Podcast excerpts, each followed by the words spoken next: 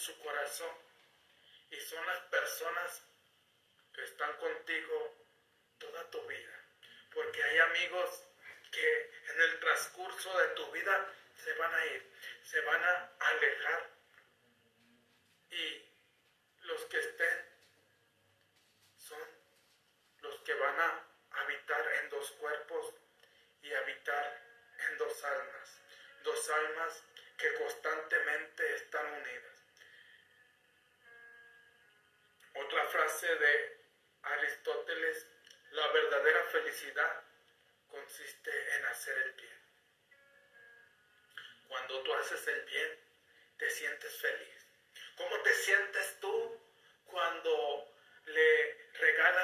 Una persona un regalo que había querido desde hace muchos años?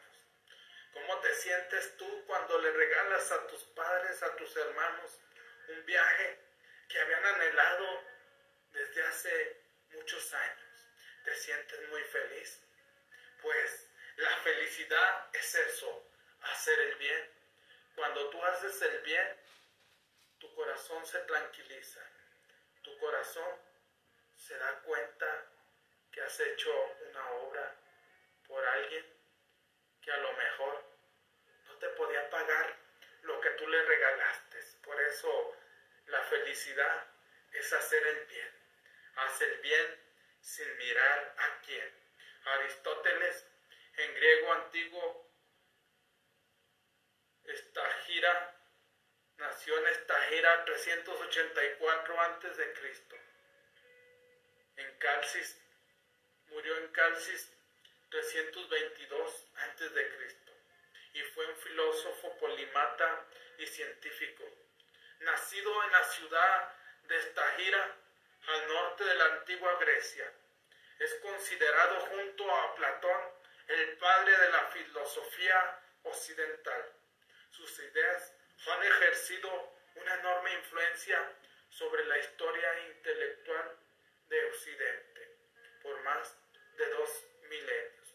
Recordemos que Aristóteles fue discípulo de, de Platón, al que siempre respetó, al que siempre amó, y por eso son considerados los padres de la filosofía occidental. Aristóteles tiene muchas frases, muchas frases muy poderosas, muchas frases que nos ayudan a encontrarnos primero a nosotros mismos, encontrar lo que somos para dar a los demás. Fue discípulo de Platón, como ya te había comentado, y de otros pensadores como Eudofo de Crido, durante los 20 años que obtuvo, que estuvo en la Academia de Atenas, poco después de la muerte de Platón, Aristóteles abandonó Atenas para ser el maestro de Alejandro Magno en el reino de Macedonia durante casi cinco años. En la última etapa de su vida fundó el liceo en Atenas, donde enseñó hasta un año antes de su muerte. Aquí vemos que Aristóteles fue el maestro de Alejandro Magno. Alejandro Magno era el hijo del rey en ese tiempo, ya que lo habían escogido. Otro personaje había hablado bien de Aristóteles y por eso el papá de Alejandro Magno lo, lo contrató para que le diera clases a su hijo, ya que el deseo, el sueño de, Aristóteles era fundar su propia escuela que años después llamó como Eliseo en Atenas, donde enseñó un año antes de su muerte.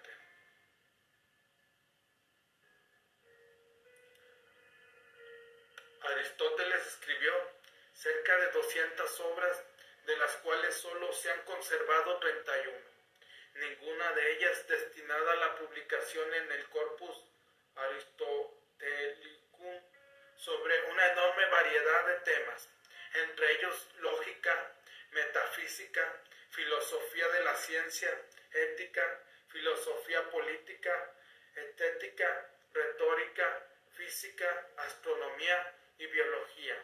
Aristóteles transformó muchas, si no todas las áreas del conocimiento que abordó. Es reconocido como el padre de fundador de la lógica y de la biología, pues si bien existen reflexiones y escritos previos sobre ambas materias.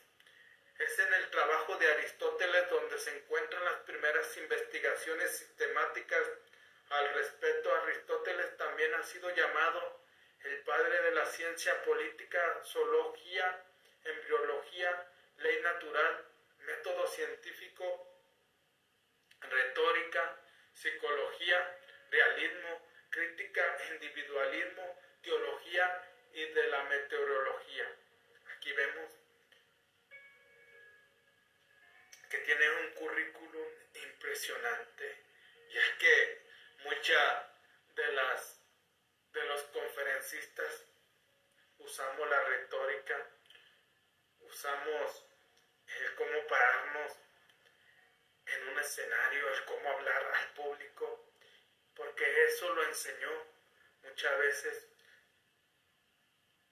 Aristóteles.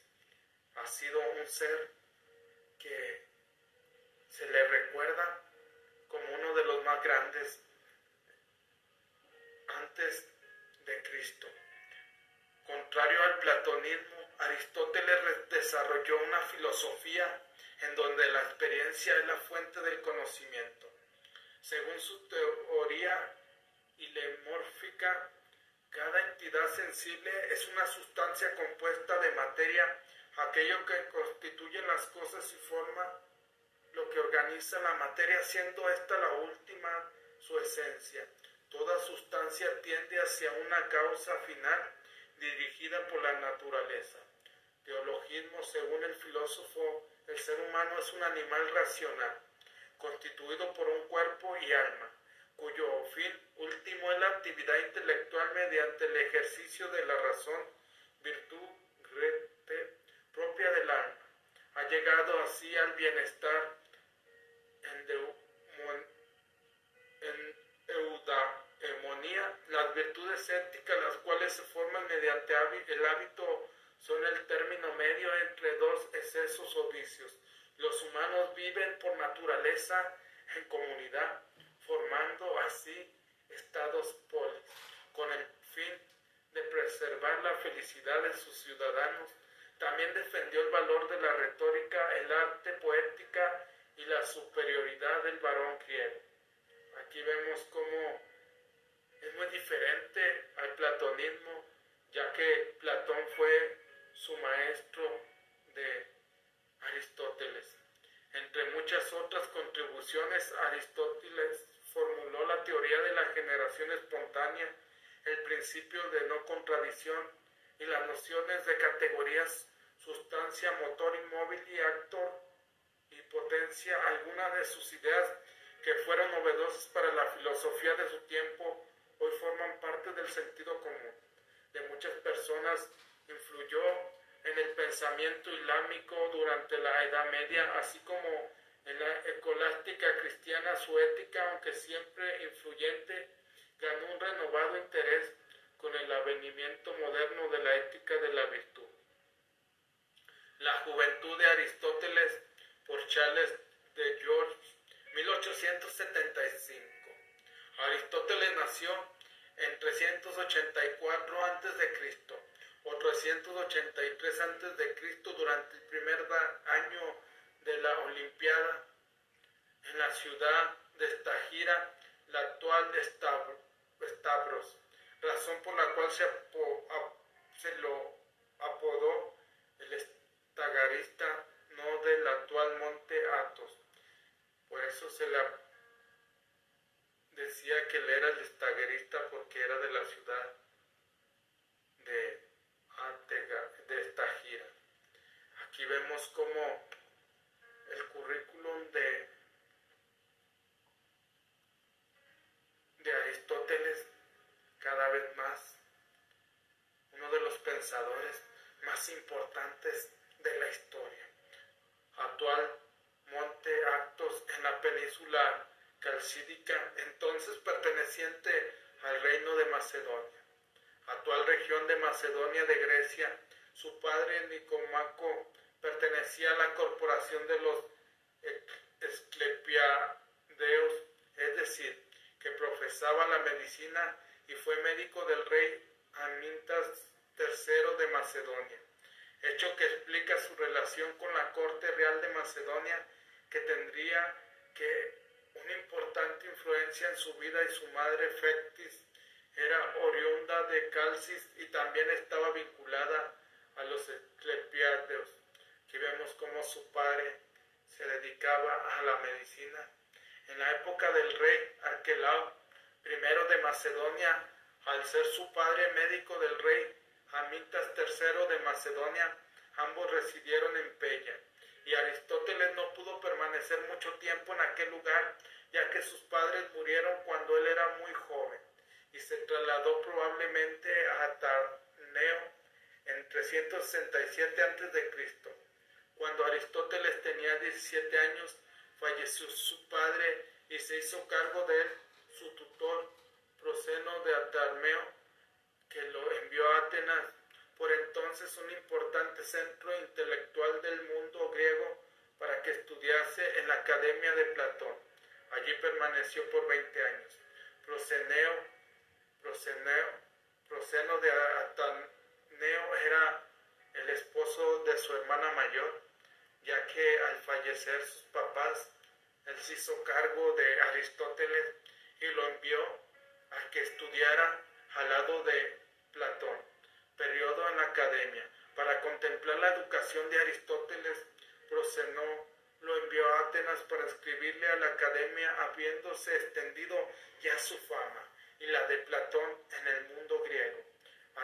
Antes conoció a Platón cuando tenía 17 años de edad y permaneció en la academia desde 367 o 66 antes de Cristo hasta 347 o 346 antes de Cristo, junto con el momento en el que coincide el segundo viaje que realiza Platón a Cilicia, debido a que Aristóteles acudió a la academia durante su periodo de máximo esplendor. Pudo desarrollarse de forma adecuada Eudoso ejerció la primera influencia decisiva sobre Aristóteles, y ya, ya que pudo ejercer su influencia en la exigencia salvar los fenómenos, lo que es lo mismo hallar un principio que explicase los hechos conservado, conservando intacto su modo genuino de presentarse. El propio Platón le llamaba el lector debido a su afán de formarse mediante escritos en lugar de hacerlo de forma oral como se hacía en la academia. Debido a que las ideas filosóficas de Eudofo, de Eudoso diferían de la filosofía platónica y concluían en aporias, Aristóteles hizo caso omiso de las mismas, pero sí se relacionó con Espeusipo, Filipo de Opunte, Erasto y Corisco. Tanto Epeusipo como Filopo de Opunte fueron escolacas de la Academia Heráclides Póntico, la región. Cuando Platón hizo su tercer viaje a Cilicia, Filipo publicó la, otra, la obra Leyes, y Erasto y Corisco asociaron su nombre con Aristóteles durante este periodo de la juventud. Escribió varios diálogos y el protéctico, una exhortación a la filosofía muy popular dirigida al público general. Ninguna de esas obras se ha podido conservar, salvo algunos salvo algunos en fragmentos. Aristóteles participó probablemente en los misterios eleusinos escribiendo sobre ellos. La experiencia es aprender. formación de su filosofía. Tras la muerte de Platón, en 347 a.C., Aristóteles dejó Atenas. La historia tradicional registra que Aristóteles partió por su decepción a que la dirección de la academia pasara al sobrino de Platón, Eupeusipo, que aunque esto es improbable, pues un macedonio no podía heredar bienes atenienses.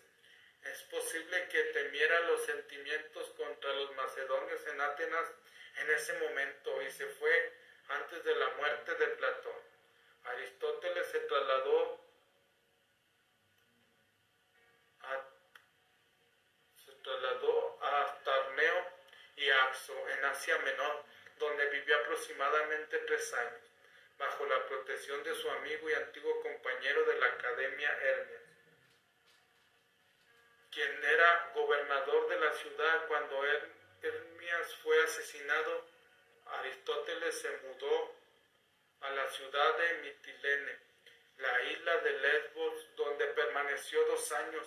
Allí continuó con sus investigaciones junto a Teofrasto, nativo de Lesbos, enfocándose en zoología y biología marina. Además, se casó con Pitas de Arzo, sobrina de Hermias con quien tuvo una hija del mismo nombre, Alejandro Magno y el Liceo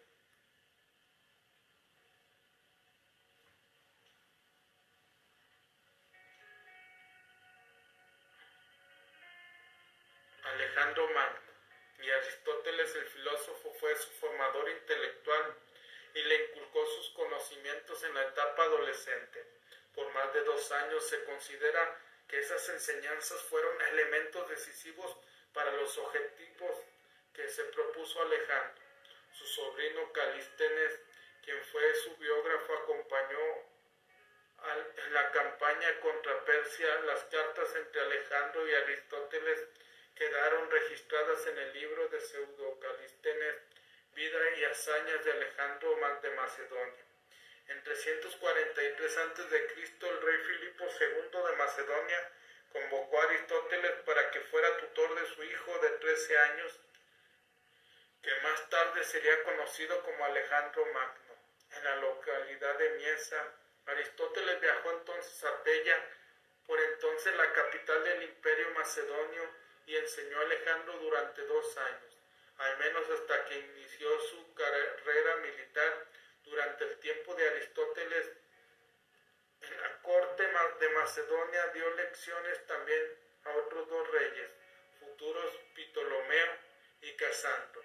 En 335 a.C. Aristóteles regresó a Atenas y fundó su propia escuela, el Liceo, llamado así por estar situado dentro de un recinto dedicado al dios Apolo Licio. A diferencia de la academia, el Liceo no era una escuela privada y muchas de las clases eran públicas y gratuitas. A lo largo de su vida Aristóteles reunió una vasta biblioteca y una cantidad de seguidores e investigadores conocidos como los peripatéticos de itinerante, llamado así por la costumbre que tenían de discutir caminando. La mayoría de los trabajos de Aristóteles que se conservaron son de ese periodo escribió muchos diálogos de los cuales solo, ha sido, solo han sobrevivido fragmentos. Los trabajos que han sobrevivido están en forma de triada, de tratado y no están destinados en su mayor parte a una publicación. Aquí vemos cómo Aristóteles empieza a darle clases a su Alejandro Magno que años más tarde se convertiría en el rey. Pero años más tarde hubo diferencias entre, entre Aristóteles y Alejandro Magno, ya que Alejandro Magno era un, hombre poderoso, pero tenía muchas consideraciones con los persias, cosa que le parecía mal a Aristóteles, pero también era un hombre que quería conquistar todo el mundo. Se dice que conquistaba ciudades. Con un gran ejército, derrotaba grandes ejércitos. Y más tarde, Alejandro Magno murió y Aristóteles se fue a otra ciudad. Durante este periodo murió su esposa Pitias y Aristóteles empezó una nueva relación con Herpilis. Se cree que como él, nativa de Tagira, aunque algunos suponen que no era más que su esclava, otros deducen de las últimas voluntades de Aristóteles que era una mujer libre y probablemente su esposa. En el momento de su muerte, en cualquier caso, tuvieron descendencia juntos, incluyendo un hijo Nicomaco que nombra como padre Aristóteles y a quien dedicó su ética a Nicomaco. Aquí, después de la muerte de su esposa, Aristóteles se junta con otra mujer, no se sabe si era su esposa, si era su esclava, que se llamaba Hérpiles, y de la cual tuvo un hijo que llamó Nicomaco, al cual le heredó todos sus bienes.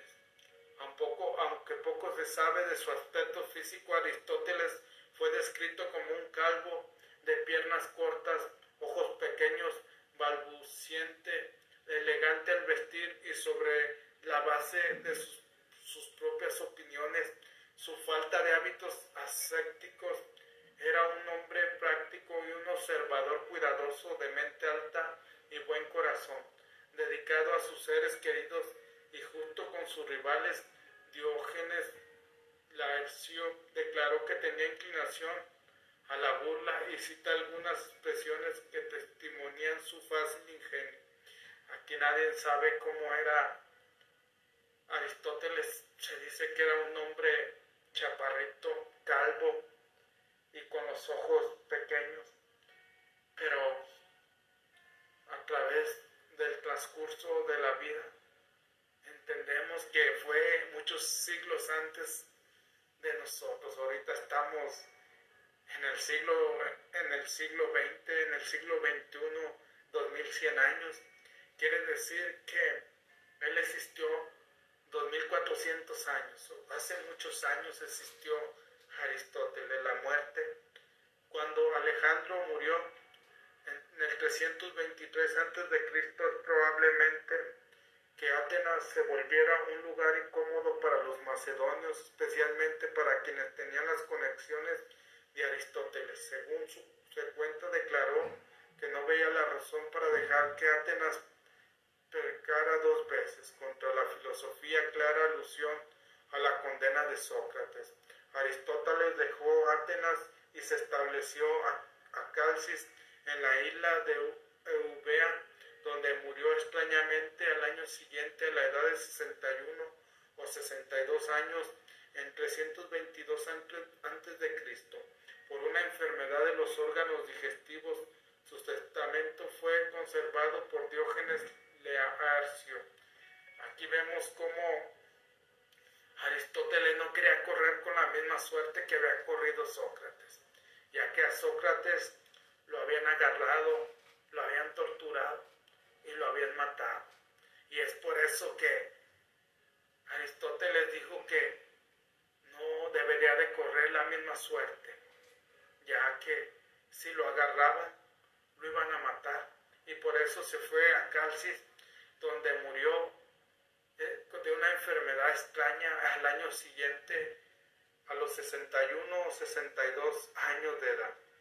En mayo de 2016, durante el Congreso Internacional Aristóteles 2400 años, celebrando en la Universidad de Salónica, Constantión Simanidis, director de las excavaciones en la ciudad de Tagira, dio a conocer las conclusiones de su equipo de arqueólogos sobre un edificio descubierto en 1996 y ahora reestudiado a la luz de dos manuscritos que hacen alusión al traslado posterior de las cenizas del filósofo en una urna de bronce a su ciudad natal.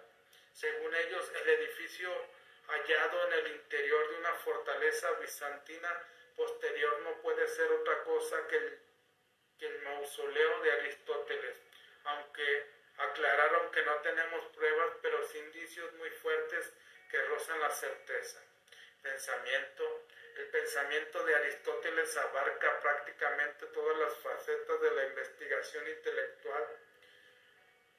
Aristóteles hizo filosofía en sentido amplio que también describió como ciencia. El uso del término ciencia tiene un significado diferente al que cubre el término método científico.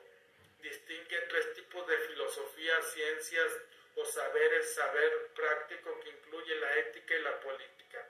Saber productivo significa el estudio en las artes, incluida la poética y saber teórico duramente contemplativo no interviene en el objeto de estudio que abarca la física, las matemáticas, la metafísica, la lógica y la retórica. No constituyen para Aristóteles saberes sustantivos. La metafísica, las palabras metafísica parece haber sido acuñado en el siglo antes de Cristo por Andrónico de Rodas, que reunió varias de las obras de Aristóteles para el tratado que conocemos en el nombre de la metafísica. La metafísica, según Aristóteles, es el primer lugar una teoría de los principios generales del pensamiento que abordan más detalles su lógica y en segundo lugar una doctrina, logos, del ser o en cuanto tal la metafísica de Aristóteles gira en torno a dos cuestiones fundamentales, la del comienzo y la de la unidad. La filosofía primera, Platón y Aristóteles en la escuela de Atenas. En el comienzo del libro cuarto de la metafísica aparece formulada la conocida declaración enfática según la cual hay una ciencia que estudia lo que es que algo que es y los atributos que por sí mismos le pertenecen inmediatamente añade Aristóteles que tal ciencia no se identifica con ninguna de las ciencias particulares sino que posee el objeto de estudio más extenso y menos comprensible que puede existir en el ser. La ética, la crítica a la teoría de Platón Aristóteles recopiló, recopiló y estudió el pensamiento de filósofos anteriores a él, desde Tales hasta su maestro, inaugurando la historiografía filosófica. Él construyó un sistema filosófico propio y sometió a crítica la teoría de las ideas de Platón. Si bien Aristóteles admite, al igual que Sócrates, y su maestro que la esencia es la que define el ser. Concibe la diferencia de sus antecesores, la esencia como la forma que está unida inseparablemente a la materia constituyendo juntas al ser o que denomina sustancia o ilemofilmo. Vemos que las teorías de, de Aristóteles eran muy profundas iban directamente al ser. Muchas veces nosotros nos olvidamos del ser y nos, nos enfocamos en el tengo, en el hacer y al, al último dejamos el ser. Pero lo más importante para todo ser humano es el ser. Por eso muchas personas alcanzan el éxito, pero no son felices, porque lo hacen desde el tengo y se olvidan desde el yo soy yo soy amor, yo soy paz, yo soy libertad. Acto y potencia. Parmenidas de, Le, de Lea argumento que el cambio es imposible, pues el cambio es el paso del ser al no ser, o la inversa. Esto es inaceptable, ya que el no ser no existe y nada puede surgir de la nada. Por otro lado, los Heráclitos sostuvieron el cambio constante de todas las cosas Platón propuso una especie de síntesis con un mundo sensible, caracterizado por un proceso constante de transformación y por el otro un mundo abstracto y perfecto de las ideas caracterizadas por la eternidad y la incorruptibilidad. incorruptibilidad. Acto como entelequía, la realización de un ser que estaba en potencia es el árbol entre el guía de la semilla. Es lo que te vengo compartiendo, que muchas veces el ser humano nos enfocamos tanto en el tener que nos olvidamos de lo más importante, el ser. Aristóteles también entendía el ser como una sustancia, término que tiene muchos sentidos en los que se puede decir que una cosa es, pero está relacionada con un punto central. Distinguió cuatro sentidos de la sustancia, la esencia universal, el género y el sujeto. Además, la sustancia, la metafísica aristotelética, se divide en tres clases, la sensible y la perecedera, la sensible y eterna, eh, eter, y la inmóvil Dios. Quiere decir que Dios es la eternidad. El filósofo definió la esencia como un ser en sí y solo la sustancia tiene una esencia. Distinguió la sustancia primera, aquella que no tiene, que no se predica de un sujeto ni está en el sujeto de la sustancia segunda, aquella que se predica de la sustancia primera tal como la esencia o el género. En un sentido primario solo existe la sustancia primera en la que se realiza la esencia y no al revés, negando así la teoría de las formas platónicas. Luego Sócrates como hombre individual es, un sustancia primera y un hombre es su género, o sea que es una sustancia segunda.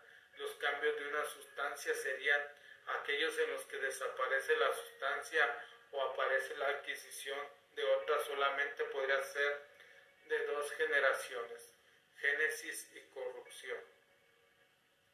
Vemos cómo este hombre era muy profundo, era tan profundo que años más tarde, creo fue Santo Tomás de Aquino el que llevaría las, la filosofía de Aristóteles y la metería en la iglesia, en el cristianismo.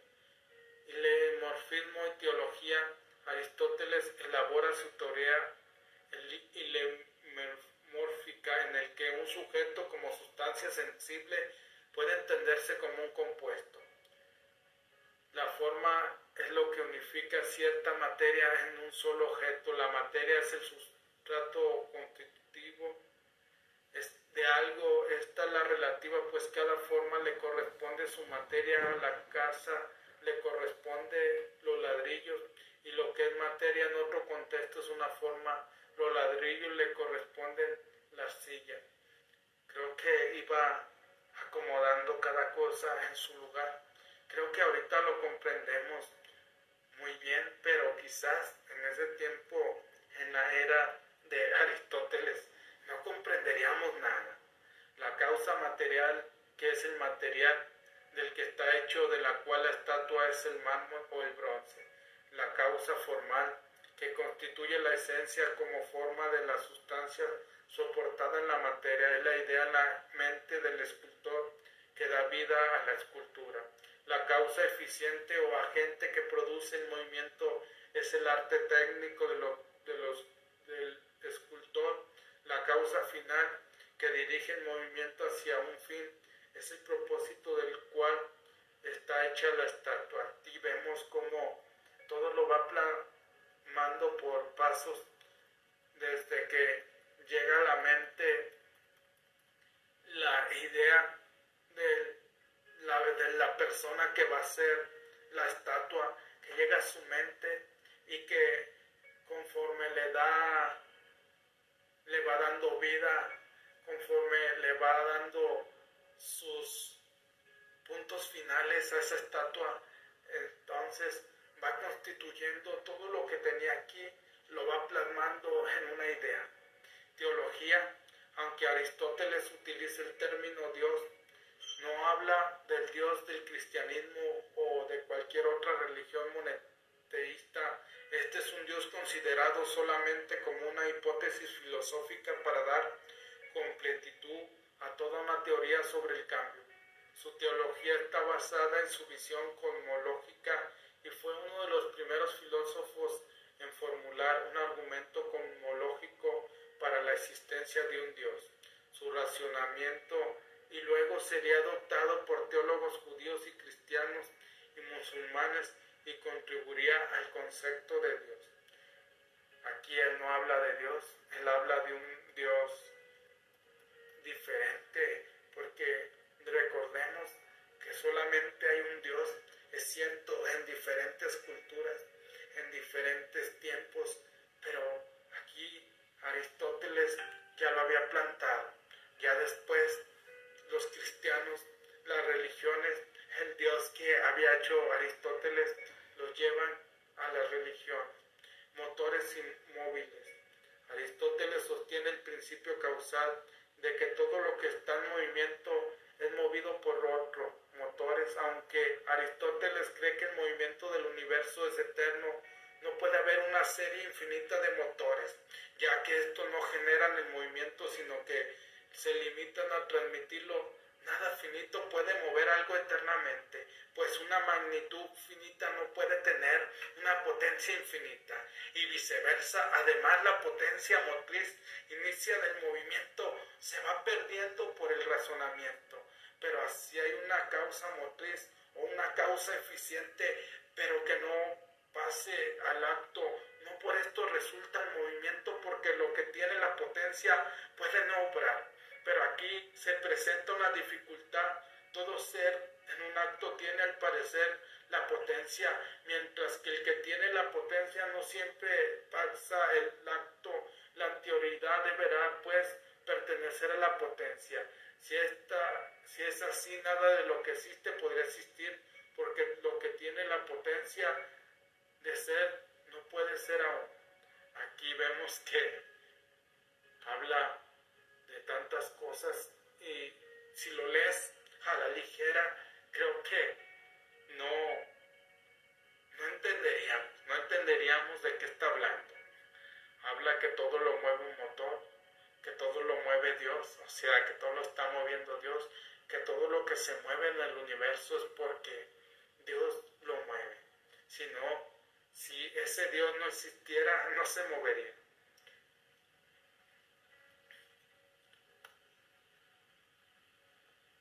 El Dios aristotélico no es creador del mundo, solo es la causa final de todo cambio y movimiento eterno del universo, reduciendo la multiplicidad diversa de los fenómenos a una unidad inteligible Aristóteles argumentó a favor de la idea de varios motores como uno como son los motores inteligentes de los planetas y las estrellas. Estos parecen ser dioses, pero todo hace suponer que sean sustancialmente diversos de aquel primero que merecía ser identificado con el que contemporáneo entiende por Dios, uno que accionaba la primera esfera celeste y vivía más allá de la esfera de las estrellas filas, cosmología. Aquí vemos que él habla de diferentes dioses, pero todos esos dioses que son los planetas los mueve un solo Dios, que es Dios. La lógica aristotélica es lógica basada en los trabajos del filósofo griego quien es ampliamente reconocido como el padre fundador de la lógica. Sus trabajos principales sobre la materia tradicionalmente se agrupan bajo el nombre organón, herramienta y constituye la primera investigación sistemática sobre los principios del razonamiento válido o correcto, inicio lo que se denomina como lógica de términos. Aquí vemos cómo a él se le considera el padre de la lógica y, vemos cómo avanza constantemente su capacidad de este ser humano impresionante que te digo vivió hace más de 2400 años. La palabra categoría deriva de la palabra griega categoría que significa predicado o atributo en la obra de categorías. Aristóteles la lista de las 10 categorías está presente en tópicos y categoría. Las 10 categorías se pueden interpretar de tres maneras diferentes, como tipos de predicado, como clasificación de los sermones o como tipo de entidades. Aquí voy muy rápido porque es tan grande la biografía de este ser humano epistemología. La epistemología de Aristóteles es propiamente de tipo racionalista al ser discípulo de Platón, donde un sistema lógico que parte de verdades garantiza nuevas verdades y llega a un conocimiento verdadero e intuitivo de los principios y la intuición de las esencias como formas sustanciales de las cosas. Sin embargo, Aristóteles formula una teoría del conocimiento desde una visión realista y empirista donde la realidad se encuentra en el mundo sensible y se halla en la sustancia compuesta de materia y forma que podemos conocer por medio de nuestros sentidos unidos a la razón. Aristóteles también afirma el conocimiento universal mediante la experiencia y los razonamientos inductivos junto con la deducción, la opinión y la intuición. Aquí vemos que lo plasma todo, pero la intuición es cuando es cuando te vas a tener algún accidente y como que lo intuyes, como que sabes que va a pasar algo y, y antes de que pase llevas a cabo, tomas acción para que no pase tu intuición. En mismo según el filósofo, toda actividad humana tiende hacia algún bien si se da un teol, teleologismo al identificar el fin con el bien. La ética de Aristóteles es una ética de bienes porque supone que cada vez que el hombre actúa, lo hace en búsqueda de un determinado bien. El bien supremo es la felicidad y la felicidad humana es la sabiduría, porque lo más divino que hay en el hombre y la maldad es una forma de ignorancia acerca de lo que uno debe hacer. Aquí vemos que él dice que, que el bien es la felicidad humana. Era lo que te compartí hace rato. Si tú haces el bien, haces la, estás siendo feliz. Pero si haces el mal, entonces estás creando una ignorancia en lo que no se debe hacer.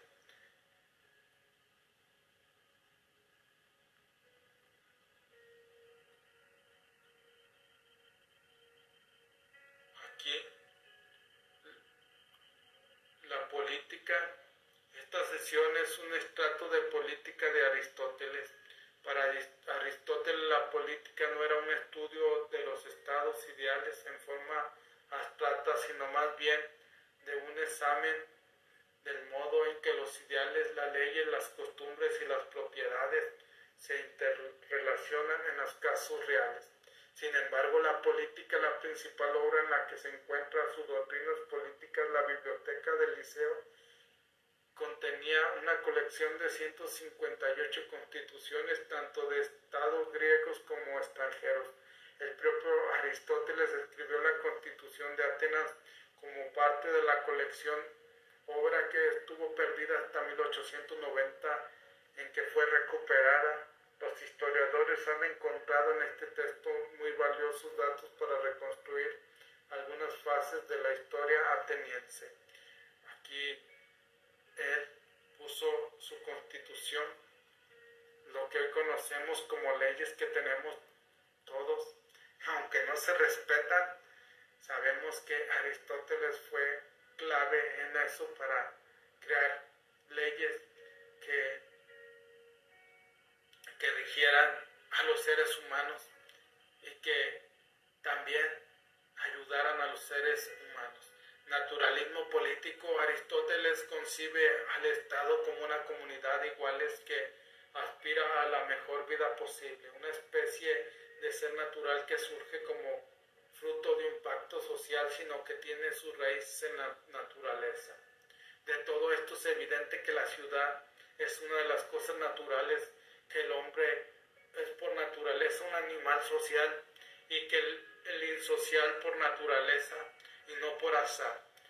O es un, o un ser inferior o un ser superior al hombre. Aquí vemos cómo él crea la naturaleza como un pacto social, la naturaleza política y dice que todos somos iguales. y que el hombre puede ser un animal social, una persona que ayude a los demás o un insocial que en verdad en lugar de sentirse superior o inferior, que es parte del ser humano, y es entonces que todo eso ahonda que hoy conocemos como política social, donde los personajes, los políticos salen a las calles y saludan a los demás para obtener votos, pero ya cuando están en el poder se comportan como unos animales, olvidándose de que gracias al pueblo están allí.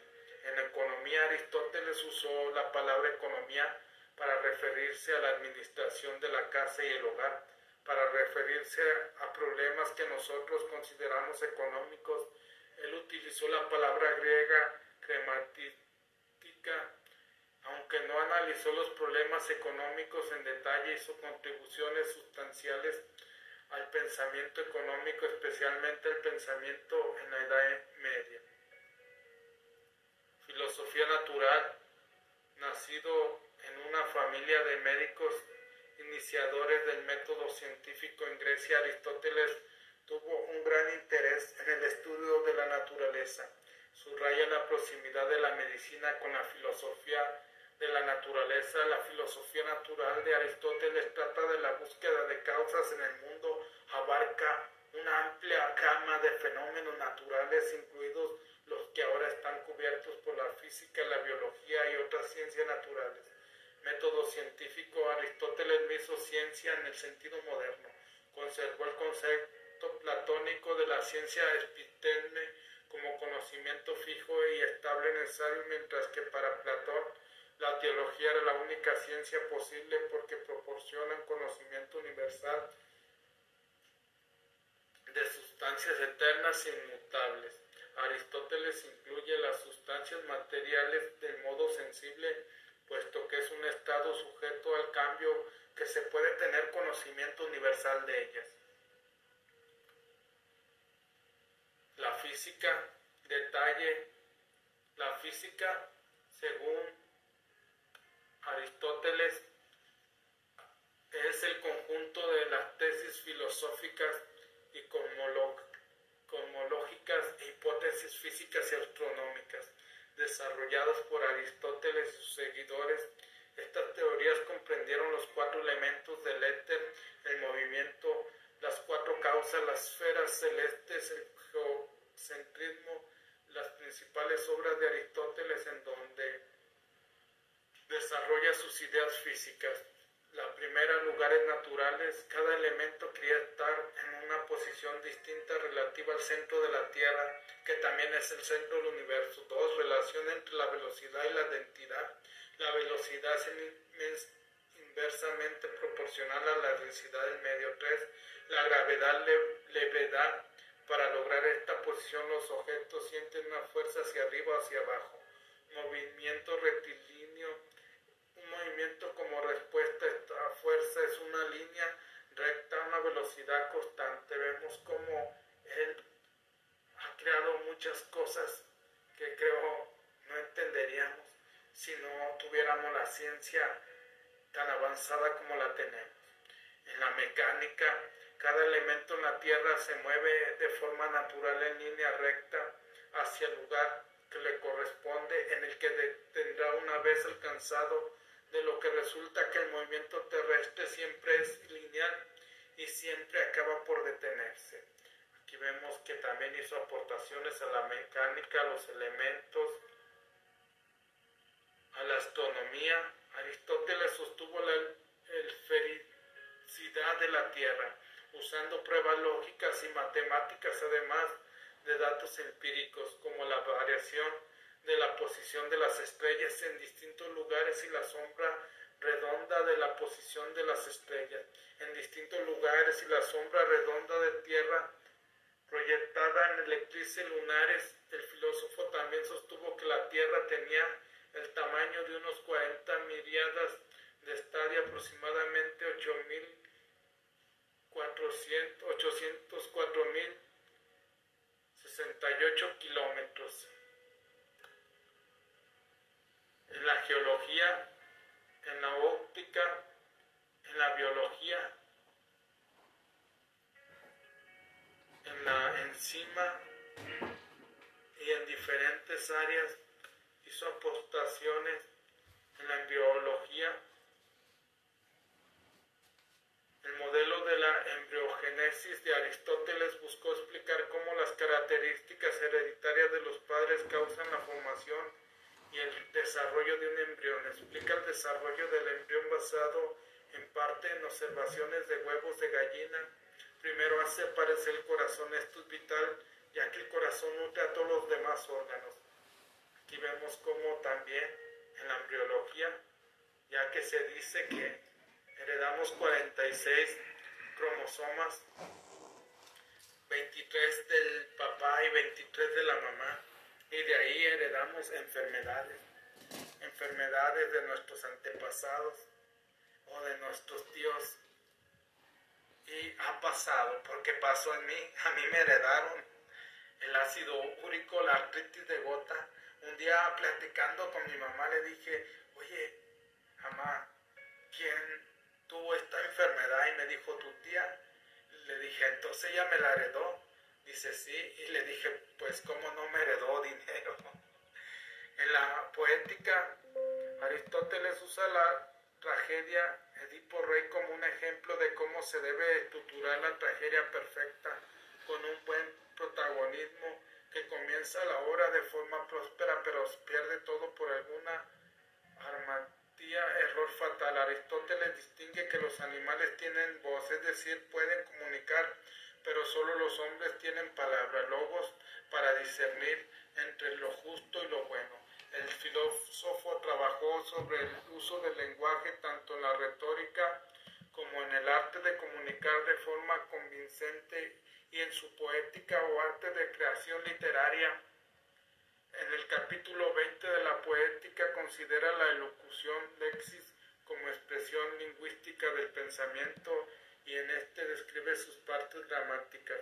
La adición considera como un todo de se forma de las siguientes partes, las letras o últimos elementos, la sílaba, la conjunción, el artículo, el nombre, el verbo, el caso y el discurso. La letra es un sonido indivisible de una clase particular que puede convertirse en factor en un sonido inteligente.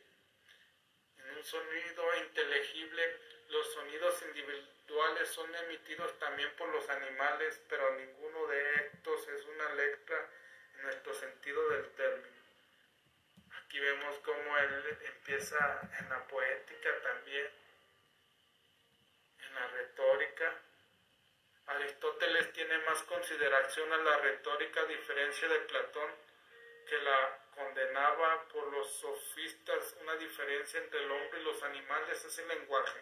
La transmisión de conocimiento sustentada en factores lógicos y en una serie de factores subjetivos para la comunicación. La retórica es igual que la literatura, una técnica, pero no es un arte, ya que no produce imitaciones, sino persuasiones a un auditorio. Aristóteles dice, pues bien, se persuade por el talento cuando el discurso es dicho de tal forma que hace el orador digno de crédito, porque las personas honradas les creemos más y con mayor rapidez en general en todas las cosas, pero desde luego completamente en aquellas en que no cabe la exactitud, sino que se prestan a duda, si bien es preciso que también esto acontezca por obra del discurso y no por tener prejuzgado como es el que habla, por lo tanto no es cierto que en el arte como afirman algunos tratadistas la honradez del que habla no incorpore nada en orden a convincente, sino que por sí decirlo casi es el talante personal quien constituye el más fin. Aquí ya está hablando de la retórica, cuando uno se para en un auditorio empieza a dar un mensaje. Cuando tú das un mensaje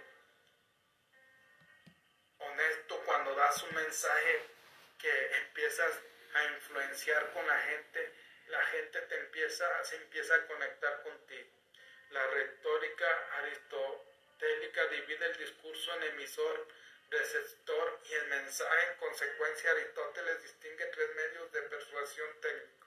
Electos, que la actitud del hablante, su talante, un factor decisivo a la hora de lograr el asentamiento del oyente. Aquí electos es cómo me paro, cómo estoy hablando. El pacto se trata del carácter, costumbre, emociones, sentimientos en las audiencias que el orador trata de apelar buscando su empatía, especialmente cuando los argumentos que se van a exponer son controvertidos. Aquí está hablando de la historia que tú usas para conectar con la gente, para influir sobre ellos y ellos se conecten contigo. El logo es el razonamiento lógico detrás de cualquier intento de apelar el intelecto a argumentos lógicos. Aristóteles divide todos los discursos entre géneros de oratoria dependiendo al lugar y tiempo al que se dirige, oratoria política o deliberativa, discursos dirigidos a una asamblea que tratan de lo posible y lo futuro para que tomen una decisión acerca de una propuesta. Aquí ya está hablando de los políticos cuando se paran y dicen para tal año yo voy a hacer que toda la gente tenga electricidad, toda la gente tenga agua, oratoria forense, judicial, discursos judiciales que tratan de los pasados para demostrar la culpabilidad o inocencia de una persona. Aquí habla de buscar cómo ocurrieron los hechos para ver si la persona en verdad mató o es solamente lo están culpando. Oratoria epidítica o demostrativa, discursos ceremoniales que tratan de la magnitud para economiar o algo. Aristóteles también describe dos tipos de pruebas retóricas, entinema, pruebas de por silogismos para la prueba por ejemplo. Aquí vemos cómo él ya empieza a usar. Aristóteles también usa la influencia que Aristóteles ha tenido en el mundo, es extraordinaria. Toda la antigüedad se hace cargo o dueña de sus ingentes enciclopedias, su metafísica. Define discípulo y sucesor de Aristóteles, Teofasto, escribió Historia de las plantas. Vemos cómo Aristóteles por eso se le considera uno de los más grandes que ha existido. Y hay mucho más de él, pero solamente te quería compartir algunas cosas para que te des cuenta que leer, leer Aristóteles es un gran tesoro. Leerlo a él es un gran aprendizaje porque vas a aprender de un ser humano que a pesar de que solamente duró 61 o 62 años, dejó un gran legado que todavía se le recuerda. Imagínate tú ser como Aristóteles, que pasen 2400 años y, digan Juan Pérez, María Rodríguez existió hace 2100 años antes de Cristo y estamos en el año 4500 y dejó esto impulsó esto y eso sería impactante. Si ha agregado valor, por favor, comparte. Mi pasión más grande en la vida es ayudarte a transformar tu negocio y tu espiritualidad.